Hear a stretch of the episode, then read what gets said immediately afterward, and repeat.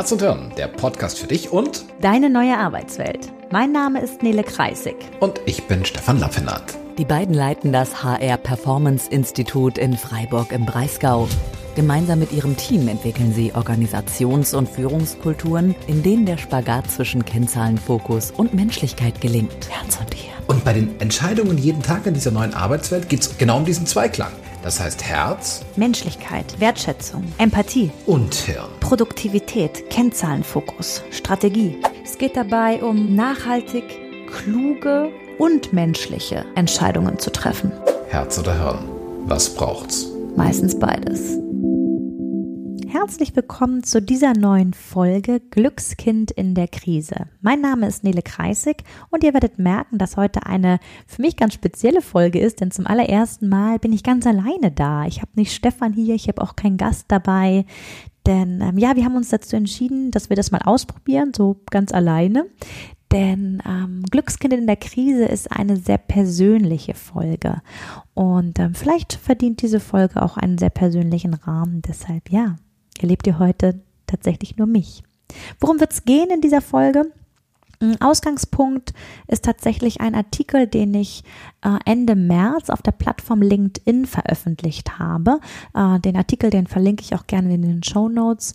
Und in diesem Artikel, der den gleichen Namen trägt wie diese Folge, habe ich einen Einblick in meine eigene kleine Welt gerade gegeben, wie ich als frühe Vertreterin der Generation Y, ich bin Jahrgang 1985, wie ich gerade mit dieser Corona-Krise umgehe, was mir persönlich schwer fällt, woran das liegen kann, was mir vielleicht auch leicht fällt und woran das wiederum liegen kann. Also diese Folge ist ein recht privater Einblick in so meinen persönlichen Umgang damit und ganz wichtig, ich gebe am Ende der Folge natürlich auch noch so ein paar Tipps, wie es mir gerade gelingt, mal besser, mal schlechter, mit dieser Situation umzugehen und da hoffe ich einfach, dass ich auch anderen Menschen damit ein wenig helfen kann. Genau. Ja, darum geht es in dieser Folge. Schön, dass ihr dabei seid und ähm, ja, macht's euch gemütlich. Wie gesagt, das wird eher persönlich. Why? Warum ist das nützlich? Die Reaktionen auf den Artikel, die waren tatsächlich recht vielfältig und ähm, ich habe sehr viele Nachrichten bekommen, ähm, dass es Menschen ganz ähnlich geht und äh, ich glaube, dass das jetzt auch eine Chance dieser Folge sein kann, ähm, zu merken, hey, ich bin nicht alleine da. Vielleicht gibt es noch andere Menschen da draußen, die einfach überhaupt gar nicht krisenerprobt sind, so wie ich es bisher war, äh, die jetzt vor einer Situation stehen, wo sie vielleicht im Familien- und Freundeskreis Menschen um sich herum haben, die jetzt so Sätze sagen wie, ja, ich kenne das ja schon, Krise hatte ich schon und ja damals, als ich mit der Firma pleite gegangen bin oder ja, noch viel früher, da gab es ja Krieg. Also wenn ihr auch solche Menschen in eurem Umfeld habt und ihnen zuhört und denkt, wow, Bestimmt fällt es dir jetzt gerade leichter, besonders mit dieser Situation umzugehen, als mir, die sich selbst als Glückskind bezeichnet. Denn wenn ich ganz ehrlich bin, dann blicke ich auf ein Leben natürlich mit ganz normalen Hoch- und Tiefsituationen und auch ganzen Phasen, die furchtbar schrecklich waren. Ähm, aber gleichzeitig merke ich auch so, boah, so eine richtige Krise, wenn ich ganz ehrlich bin, die auch so groß war, das kenne ich gar nicht. Und vielleicht geht es dir gerade ganz ähnlich, dass du so zuhörst und denkst, ja, das kenne ich auch. Irgendwie weiß ich gar nicht, wie ich mit sowas gut umgehen soll. Ja, das ist das, worum es hier gehen soll und warum ich auch glaube und das ja, ahne ich deshalb, weil ich so viele Zuschriften bekommen habe, so viele private Nachrichten und Kommentare zu dem Artikel, wo Menschen einfach sagen, boah, es tut gut, das zu hören, es tut gut, das zu lesen, dass es noch jemandem gerade so geht wie mir. Und ähm, ja, wir da vielleicht einfach voneinander lernen können und was mir ein ganz großes Anliegen ist, nicht nur voneinander zu lernen, sondern auch zu zeigen, hey, du bist nicht allein. Es gibt gibt Menschen da draußen, denen geht das ganz ähnlich wie dir und wie mir. Und vielleicht können wir uns gerade in diesen sehr speziellen Zeiten eine Unterstützung sein. Das finde ich irgendwie total schön. Deshalb nehme ich den Artikel jetzt noch als Podcast-Folge auf. cool, dass du da bist. Genau. What? Worum geht's genau? Hm. Es gab so einen Moment, da fing ich an, mich zu fragen, was eigentlich so das größte Problem meiner Kindheit war.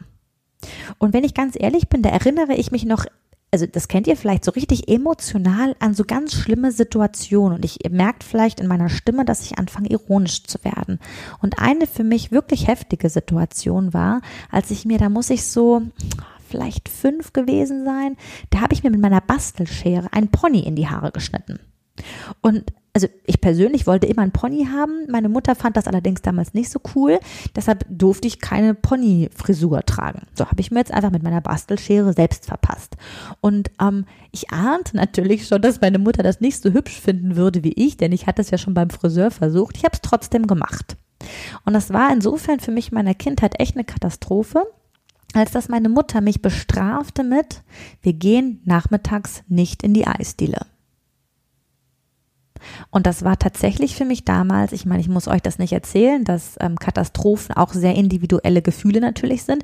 Für mich, für die kleine Nele, war das richtig schrecklich. Und dass das so schrecklich war und dass ich das so arg noch in Erinnerung habe, gibt natürlich auch eine Idee dazu, wie meine Kindheit verlief. Denn wenn das, dass wir nicht in die Eisdiele gehen, eine große Katastrophe war, könnt ihr ahnen, wie viel Glück ich hatte und was für eine tolle Kindheit. Aber ich habe noch eine zweite dramatische Erinnerung zu bieten und die hat mit meinem Schulranzen zu tun. Ich wollte einen ganz bestimmten. Ihr kennt die vielleicht noch, ne? Wie gesagt, ich bin Jahrgang 85. Es gab damals diese wunderbaren Scout-Ranzen. Und die waren sehr eckig und ich hatte da einen im Kopf und zwar vielleicht kennt ihr die sogar noch, die waren, die gab es in schwarz und die gab es in weiß und die hatten so sehr grafische Kreise, Linien, Kästchen drauf. Und genau so einen wollte ich haben. Und ich habe ihn nicht bekommen. Ich habe einen anderen Ranzen bekommen. Und das war die zweite Katastrophe meiner Kindheit. Ich bin im Überfluss aufgewachsen. Wir waren nie super reich, aber es gab bei uns zwei Urlaube im Jahr, es gab ein Reihenhaus, es gab einen vollen Kühlschrank und wir hatten unglaublich viel Klopapier im Vorratsraum und mussten uns darüber nie Gedanken machen. Weihnachten haben wir mit einem großen Weihnachtsbaum mit glitzernden Kugeln gefeiert und ich hatte eine riesen Barbie-Puppensammlung, Playmobil, ich hatte einen Ponyhof, einen Bauernhof, in Playmobil und irgendwie alles, was so ein Kinderherz für ein glückliches Leben braucht. Und ich musste für diesen Luxus nichts tun. Gar nichts. Dieser Luxus ist das Ergebnis eines sehr harten Verdienstes von einer sehr harten Arbeit. Mein Vater hat immer viel gearbeitet. Also ich kenne das, dass mein Vater wenig zu Hause war, weil er halt so viel gearbeitet hat, damit wir diese zwei Urlaube im Jahr, Reihenhaus voller Kühlschrank, damit das überhaupt möglich war. Und da habe ich natürlich auf der einen Seite davon profitiert, auf der anderen Seite, und jetzt kommen wir so zum nächsten Thema, was äh, mich geprägt hat und viele in meinem Jahrgang natürlich auch. Meine Eltern trennten sich irgendwann, und zwar als ich zehn war. Das war nicht lustig und das hat mich auch tatsächlich mal in so eine andere Dimension von Katastrophe katapultiert, die mal jenseits von verbotener Eisdiele oder unerwünschten Schulranzen abliefen. Ne? Also ja, das war schrecklich und ich will das auch nicht ähm, kleiner machen, als es war. Aus Kindersicht kann ich sagen, dass ich da natürlich traurig war. Und das ging auch noch einige Jahre so. Und das hatte auch mit einer großen Umgewöhnung zu tun, sowohl für mich als auch für meine Familie. Gleichzeitig weiß ich, dass es ohne wirklich großen emotionalen und materiellen Schaden abgelaufen ist. Vielleicht war das meine allererste wirkliche Krise. Vielleicht. Wenn ich jetzt noch mal so in meine Kindheit und meine Jugend reinschaue, ähm, da war so die weltpolitische und wirtschaftliche Lage, die war bestimmt nicht langweilig. Auf der anderen Seite muss ich sagen, dass ich nie so wirklich eine persönliche Relevanz gespürt habe. Ja, es gab Kriege, definitiv. Und das habe ich auch mitbekommen. Aber die waren irgendwie ganz weit weg. Und dadurch waren sie für mich sehr abstrakt. Der erste wirkliche Knall, an den ich mich erinnere, und das geht vielen meiner Kolleginnen und Kollegen, Freundinnen und Freundinnen, die in einem ähnlichen Alter sind wie ich, ganz genauso. Der erste wirkliche Knall, der war 9-11 im Jahr 2001. Mitten in meiner Jugend passierte etwas, was es so noch nie gegeben hat. Das war eine ganz neue Art von Krieg, das war eine ganz neue Art von Krise. Und zwar, was, also ich will jetzt gar nicht sagen, dass das irgendwie äh, schlimmer war, schrecklicher war als andere Kriege, auf gar keinen Fall. Allerdings war es so anders. Es war jetzt nämlich eine Art von Krieg, die jede Person überall völlig unvorbereitet treffen kann. Das war meine erste wirkliche globale und weltpolitische Katastrophe. Es ist ganz spannend, wenn man sich so mit Generationenforschung beschäftigt, dann wird dieses Ereignis 9-11 als eines der prägendsten Ereignisse meiner Generation beschrieben. Denn ähm, dieser Generation Y oder auch Generation Y genannt, wird ja auch oftmals nachgesagt, so die Sinnsucher-Generation zu sein. Und äh, wenn wir jetzt nochmal auf diesen 9-11 drauf gucken, gibt es da vielleicht eine Verbindung. Denn äh, ja, wenn von jetzt auf gleich mein Leben vorbei sein kann, warum entscheide ich mich nicht eigentlich dazu, mehr im Jetzt zu leben, als es vielleicht unsere Eltern getan haben, die viel stärker für eine Zukunft, die vielleicht eintreten würde, bereit waren zu kämpfen und sich auch aufzuopfern, sagen viele und ich stehe da eigentlich gar nicht drauf, irgendwie so Menschen einer Generation in eine Schublade reinzupacken. Aber wenn wir mal so auf prägende Ereignisse draufschauen, dann gibt es da schon eine Logik, dass eine Generation ihre Schlüsse zieht aus den Ereignissen, die in den prägenden Jahren stattgefunden hat. Und 9-11 war Teil meiner prägenden Jahre. Allerdings muss ich auch zu 9-11 etwas dazu sagen. Auch das war weit weg. Medial dauerpräsent, gar keine Frage. Peter Klöppel werde ich nie vergessen, der war überall. Auf jedem Sender hatte ich das Gefühl, natürlich war nicht auf jedem Sender, aber so fühlte es sich damals für mich an. Ähm, 9-11 war überall. Aber ich persönlich, ich kannte niemanden, den es wirklich betraf. Heute ist das anders. Ich habe im Laufe der Jahre einige Menschen kennengelernt, die 2001 in New York waren und die selbst erlebt haben, wie sie gerannt sind, die selbst erlebt haben, wie andere Menschen gerannt sind, die selbst erlebt haben, wie der Staub die Stadt noch Wochen, Monate und teilweise Jahre benetzt hat. Sie erzählen mir ihre Geschichten und ich bekomme Gänsehaut. Noch im letzten Jahr stand ich am 9-11 Memorial in New York und ich habe die ganzen Namen dort gelesen, die Namen der Opfer. Und wieder bekam ich Gänsehaut. Aber für mich ganz persönlich gab es in Bezug auf 9-11 keine wirkliche Relevanz. Von großer Betroffenheit natürlich abgesehen, also bitte nicht falsch verstehen. Versteht ihr, was ich meine? So dieses, ja, da ist was Großes, Schreckliches. Es ist da und ich kann es sehen, ich kann es spüren, ich höre die Geschichten dazu. Aber wie viel hat es mit mir ganz persönlich zu tun? Wenn ich mir diese Frage stelle, dann kann ich das beantworten. Was war denn das, was sich für mich verändert hat? Die spürbarste Veränderung für mich ganz persönlich hat sich an Flughäfen abgespielt. Auf einmal musste ich darauf achten, dass ich auf meinen vielen Geschäftsreisen maximal 100 Milliliter Flüssigkeiten in so einem transparenten Beutelchen transportieren darf. Etwas, was es bis heute gibt, das war eine große Veränderung. Wenn ich ehrlich bin, das habe ich ziemlich easy weggesteckt, ohne dass ich mich wirklich betroffen und eingeschränkt gefühlt haben muss. wenn ich jetzt noch mal auf meine Jugend schaue, ja, natürlich gab es da persönliche Krisen. Ich wurde beim Rauchen erwischt, ich habe Ärger gekriegt. Ja, mein Gott. Ich hatte Liebeskummer. Ich bin einmal fast sitzen geblieben und ich werde dieses Gespräch nie vergessen, wie ich bei der Schulleiterin im Büro saß und sie wirklich mit mir ein sehr, sehr ernstes Gespräch geführt hat. Also ja, das waren furchtbare Momente. Aber im Großen und Ganzen muss ich ganz ehrlich sagen, in meiner ganzen Kindheit und Jugend fühlte ich mich zu jedem Zeitpunkt eines. Sicher. Und das ist schon auch eine spannende Prägung, ne? wenn man da mal drauf guckt. Welche Generation hat das eigentlich genießen können? Und ich möchte nochmal dazu sagen, mir ist durchaus klar, dass nicht alle Vertreterinnen und Vertreter meiner Generation in diesen Genuss dieser sicheren Kindheit und Jugend gekommen sind. Das weiß ich. Ich weiß, dass ich auch gar nicht weit rausschauen muss, dass in der Nachbarschaft schon ganz andere Kindheiten und Jugend, Jugenden, sagt man das so, dass die sich da abgespielt haben. Das ist mir klar. Ich, ich war ein Glückskind. Als nächstes kam die Finanzkrise im Jahr 2008. Da war ich Berufseinsteigerin. Und ähm, ja, ich erinnere mich daran, das war weltpolitisch, weltwirtschaftlich was Großes. Es gab wilde Kursschwankungen. Ich habe damals im internationalen Rohstoffhandel gearbeitet. Und ja, da hatten wir mit Werteverlusten zu tun. Das war irgendwie wild.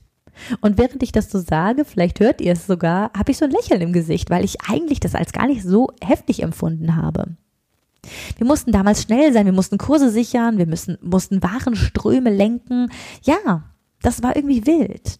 Aber auch hier wieder, für mich ganz persönlich, gab es keine Relevanz. Ich habe weder meinen Job verloren, ich habe noch nicht mal weniger Gehalt gekriegt. Ich lebte weiter in meiner kleinen Wohnung in diesem schönen Hamburg-Eppendorf. Ich joggte um die Alster. Ich habe angefangen, Tennis zu spielen. Das war dann wohl meine nächste Krise. nee, für mich war es keine. Natürlich gab es subjektiv für mich weitere Krisen, gar keine Frage. Ich erinnere mich an meine erste persönliche Trennung. Die hat mir selbst den Boden unter den Füßen weggezogen. Das war furchtbar. Allerdings habe ich nach acht Wochen äh, so logistisch mit Umzug etc. und emotional das auch wieder ganz gut weggesteckt.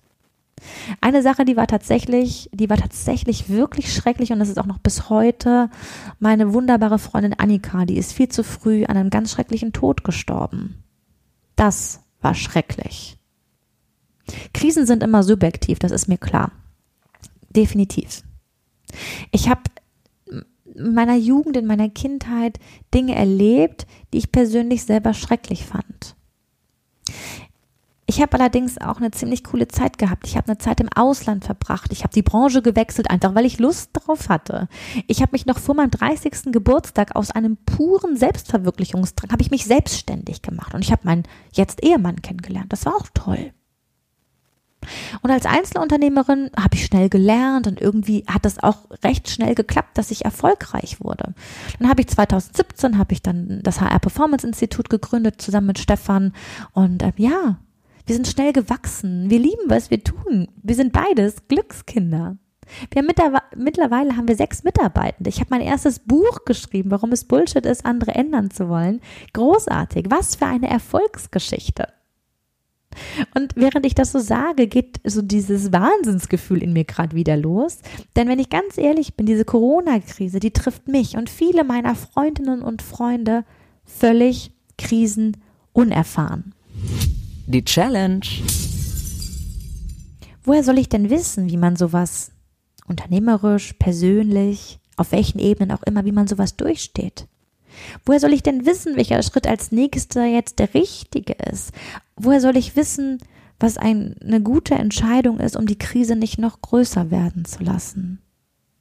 Wie soll ich eigentlich die Ruhe bewahren, die jetzt gerade so dringend gefordert ist? Das Einzige, was ich weiß, ist, dass diese Krise mich gerade zum ersten Mal wirklich persönlich betrifft. Und dass sie so groß ist, dass ich mitbekomme, sie tangiert die ganze Welt und auch mich und nicht nur eins von beiden.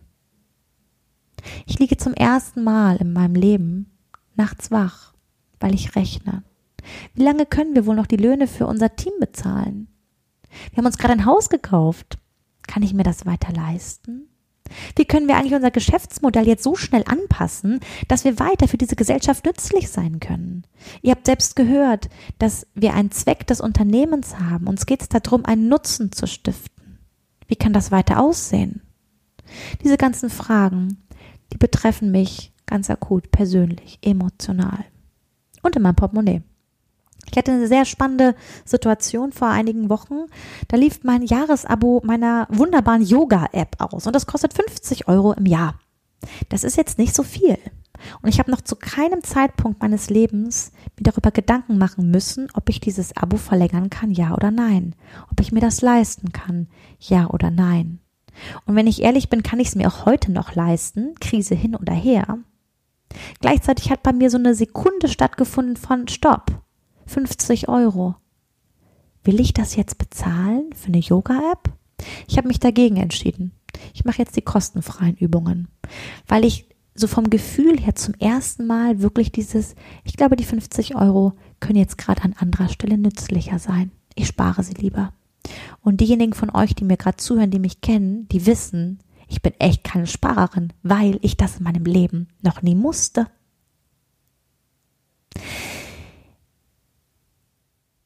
Ich erzähle seit Jahren auf Bühnen, in Artikeln und in Unternehmen von der sogenannten VUCA-Welt. Diese Welt, die sich als besonders volatil, unsicher, komplex und mehrdeutig auszeichnet. Und wie schwer es ist für Menschen in dieser Welt zurechtzukommen. dass wir uns darauf einstellen müssen, dass unsere ganzen Systeme, dass die fragil sind und dass wir lernen müssen, Wandel, anpassbar, kreativ, wach, klar und menschorientiert zu sein. Jawohl! Heute weiß ich, dass dieses VUCA-Modell für mich bis jetzt ein abstraktes war. Denn das, was wir jetzt gerade in der Welt erleben, das ist VUCA. Alles, was ich davor kannte und alles, was ich davor darüber gequatscht habe, war eine verniedlichte und kleine Form also Wukarchen oder so. Und ich entschuldige mich. Ich entschuldige mich, dass ich mich auf Bühnen gestellt habe und glaubte zu wissen, was VUCA ist. Heute weiß ich es, dass ich es noch nicht wusste. Ich glaube, ich bin gerade dabei, VUCA kennenzulernen. Und so geht es noch einigen anderen da draußen. Das, was ich hier sage, das hat wenig mit Corona zu tun zu Corona, da gibt es Menschen, die haben Ahnung davon und die äh, wissen viel besser, was es dazu zu sagen gibt. Ich spreche von was anderem. Ich spreche davon, wie es Menschen, die noch keine Krisen erfahren haben, gerade mit dieser Situation gehen kann. Von Corona bin ich gerade persönlich ehrlich gesagt noch nicht betroffen. Meiner Familie geht's gut, meinen Freunden geht's gut. Und ich glaube auch, dass Corona nicht schuld an dieser Situation gerade ist. Natürlich ist es ein Auslöser, aber dieser Umgang mit dieser teilweise lähmenden oder auch in blinden Aktionismus verfallenden Erfahrung, das ist etwas, was eine neue Situation ist.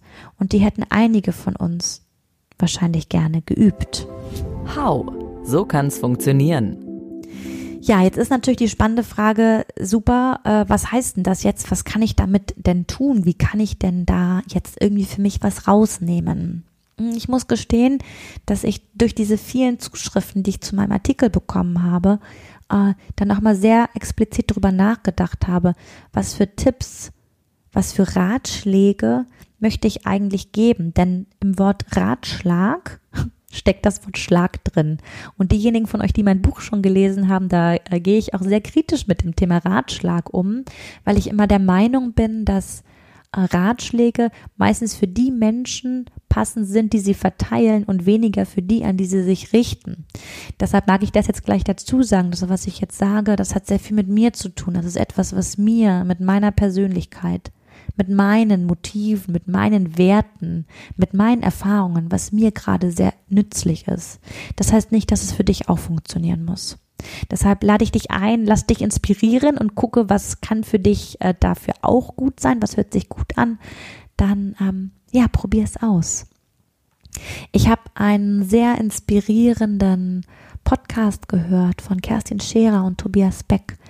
Ähm, da sagt Tobias was sehr Spannendes, wo ich mich auch ein bisschen ertappt gefühlt habe, muss ich gestehen. Er sagt, dass alles, was wir so gerade jetzt so zum Thema Persönlichkeitsentwicklung gelesen und geübt haben, diese ganzen Seminare, in denen wir waren, jetzt geht's ums Anwenden. Jetzt geht's nicht mehr ums drüber quatschen, jetzt geht's auch nicht mehr ums Bücherlesen. Jetzt geht's darum, die Dinge wirklich in den Alltag zu integrieren. Und ich glaube, dass das genau da ist, wo wir jetzt stehen. Wir haben alle viel gelesen, wir sind viel gereist, wir haben geübt, wir haben Neues ausprobiert, wir haben uns in Situationen reingeschmissen, von denen wir dachten, dass sie neu und gefährlich wären. Und nun heißt es, das, was wir schon gelernt haben, auch tatsächlich anzuwenden. Also wie gesagt, ich weiß nicht, ob es das Richtige ist. Was funktioniert bei mir jetzt gerade, um mit dieser Krise so besonnen wie möglich umzugehen? Eine Sache, die ich tatsächlich gerade jeden Tag mache, dass ich viel Zeit alleine in der Natur verbringe. Am liebsten mache ich das morgens ganz früh. Ich bin tatsächlich auch eine Frühaufsteherin. Also äh, wenn ich um 5 Uhr aufstehe, dann warte ich nur drauf, dass es ein bisschen hell wird und dann gehe ich raus in den Wald und versuche, ja, in die innere Klarheit zu kommen. Ich versuche auch bewusst keine Podcasts oder Sachen ähm, dann zu hören, sondern wirklich in der Natur zu sein, in diesem Moment jetzt klar zu sein. Und das ist etwas, was mir gerade unglaublich gut tut. Eine zweite Sache, die ich sowieso schon regelmäßig mache und jetzt aber gerade noch doller drauf achte, sie auch wirklich jeden Tag zu tun, ist Meditation. Jeden Tag ein paar Minuten. Was mir dadurch so gut tut, ist, dass ich in der Meditation in so einen ruhigen Geisteszustand komme. Denn ich weiß nicht, ob ihr Meditation schon kennt, aber da gibt es ganz einfache Übungen. Ich erkläre euch mal eine ganz einfache, die könnt ihr jetzt auch direkt mal ausprobieren. Dafür könnt ihr euch gerade hinsetzen, wenn ihr gerade sitzt, wenn ihr gerade steht, ist es auch kein Problem, ihr könnt einfach stehen bleiben. Die Idee ist, dass ihr einmal ganz tief einatmet und dabei spürt, wie sich eure Bauchdecke hebt. Also so richtig so tief einatmen, dass ihr ja merkt, wie der Bauch sich bewegt. Und beim Ausatmen spürt ihr, wie sich die Bauchdecke wieder senkt. Und wenn ihr das mal so zwei, dreimal macht, einatmen und ausatmen. Und dabei spürt, wie sich die Bauchdecke hebt und senkt. Wenn ihr es schafft, euch in diesem Moment tatsächlich auf die Bauchdecke zu konzentrieren, nichts anderes wahrzunehmen, als wie sich die Bauchdecke hebt und senkt. Passiert in eurem Gehirn gerade was ganz Abgefahrenes. Das ist nämlich etwas, was Entspannung genannt wird. Denn in diesem Moment, wo du dich auf deine Bauchdecke konzentrierst, hast du keinen Stress. Weil in diesem Moment, in diesem Jetzt, ist alles gut. Wenn in diesem Moment nur die Bauchdecke ist, die sich hebt und senkt, dann kommt dein Gehirn in eine große Entspannung. Und vor allen Dingen verlierst du damit auch nicht so arg den Kontakt zu dir selbst. Denn du bist halt gerade jetzt in dem Kontakt mit deiner Bauchdecke und mit nichts anderem. Das heißt, du hast keine Sorgen in diesem Moment. Die Sorgen kannst du dir wieder danach machen. Meditation ist etwas, was man heutzutage unglaublich gut üben kann, was man sich selbst beibringen kann. Ich persönlich, ich nutze eine App, die nennt sich Calm. Das ist äh, jetzt auch keine äh, Werbung, die ich gerade machen möchte. Ich benutze die einfach gerne. Ich verlinke die auch gerne in den Show Notes. Da kann man sogar in der Bezahlversion, ich glaube, die kostet 50 Euro im Jahr oder so, ich weiß gerade gar nicht genau, guckt mal selbst, wenn euch das interessiert, kann man ähm, Meditationskurse machen. Das ist etwas, was ich gerade jedem empfehlen kann. Wenn ihr das nicht schon mal gelernt oder geübt habt, probiert das ruhig mal aus. Meditation kann unglaublich nützlich sein in Krisenzeiten. Nächster Punkt, was ich gerade sehr konsequent umsetze, ist, dass ich meinen Medienkonsum drastisch reduziere. Also ich gucke wirklich, dass ich nur ganz, ganz selten mich informiere, was da draußen gerade los ist, weil ich persönlich, ich habe einen unglaublich wilden Geist. Mir fällt es sehr schwer, dann nicht mich wegtragen zu lassen, vielleicht mit Sorgen oder Ängsten. Deshalb reduziere ich tatsächlich meinen Newskonsum auf ein absolutes Minimum das, der nächste Punkt, der mir gerade hilft, ist, dass ich mit Menschen über Gefühle rede. Ich ähm, mag ja eh nicht so gerne Smalltalk. Was ich gerade unglaublich schätze, ist, dass ich mit Freundinnen und Freunden und auch in einem Kollegennetzwerk, dass wir gerade einen sehr emotionalen Austausch haben. Was meine ich damit? Es geht dabei wirklich darum, sich darüber auszutauschen, wie geht's dir gerade und zuzuhören und selber zu erzählen, wie es mir gerade geht. Und auch mir wird zugehört. Das ist gerade etwas, was ich unglaublich schön finde und wo ich auch die Erfahrung gemacht habe, dass es im virtuellen Raum mit Kamera zum Beispiel total gut funktioniert. Wir nutzen das äh, Tool Zoom dazu, packe ich auch gerne in die Shownotes rein. Damit haben wir unglaublich gute Erfahrungen gemacht. Genau. Ja, was ich auch gerade mache, ist, dass ich immer mal wieder so absolut kreative Ergüsse habe. Das ist wirklich total spannend. Dann gehe ich dann im Wald spazieren, ne, meistens morgens, habe ich ja gerade erzählt, und auf einmal kommt mir eine Idee. Eine Idee zu einem neuen Podcast, eine Idee zu einem Artikel, eine Idee zu einem neuen Produkt. Irgendetwas, was es vorher noch nicht gab. Auch das ist etwas, was mir gerade total gut tut, dem Raum zu geben.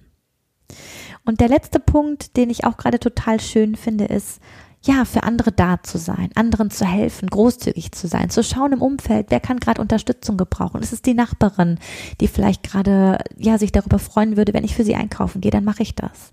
Ist es äh, die Dame von gegenüber, die gerade dabei ist, ihren Garten zu machen und irgendwie, ich, ich stelle fest, sie braucht gerade Unterstützung, dann helfe ich da. Ja. Hm. Das sind so meine Tipps. Mehr kann ich euch gar nicht dazu sagen. Und mir tut's total gut. Aber vielleicht habt ihr auch noch Tipps. Das wäre natürlich großartig. Also wenn ihr auch Tipps habt, dann schreibt gerne einen Kommentar, äh, kontaktiert mich bei Social Media oder wo auch immer ihr mögt. Ich packe natürlich auch nochmal die E-Mail-Adresse, unter der ihr uns erreichen könnt, in die Shownotes rein. Ähm, ja, was habt ihr noch für Tipps? Wie geht ihr um mit dieser Krise, in der wir gerade sind? Das würde mich wirklich sehr interessieren.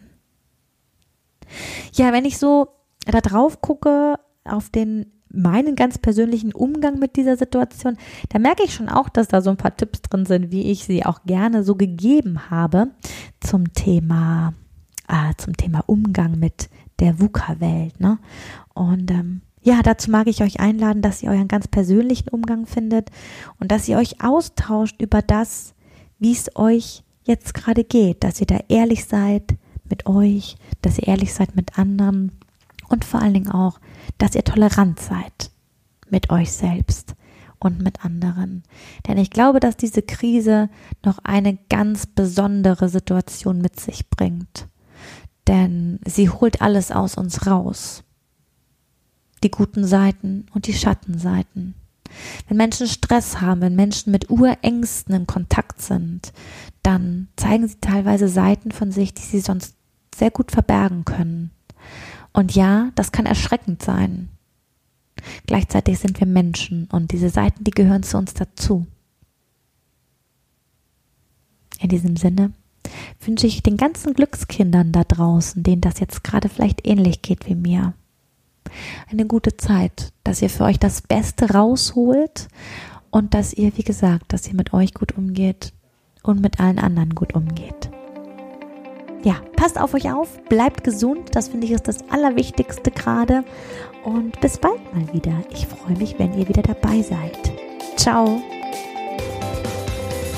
Herz und Hirn, der Podcast für dich und deine neue Arbeitswelt mit Nele Kreisig und Stefan Lappenat.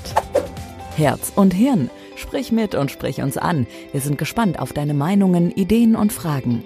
www.hr-performance-institut.de Wir freuen uns auf dich. Bis dahin. Herz und Hirn. Jetzt abonnieren.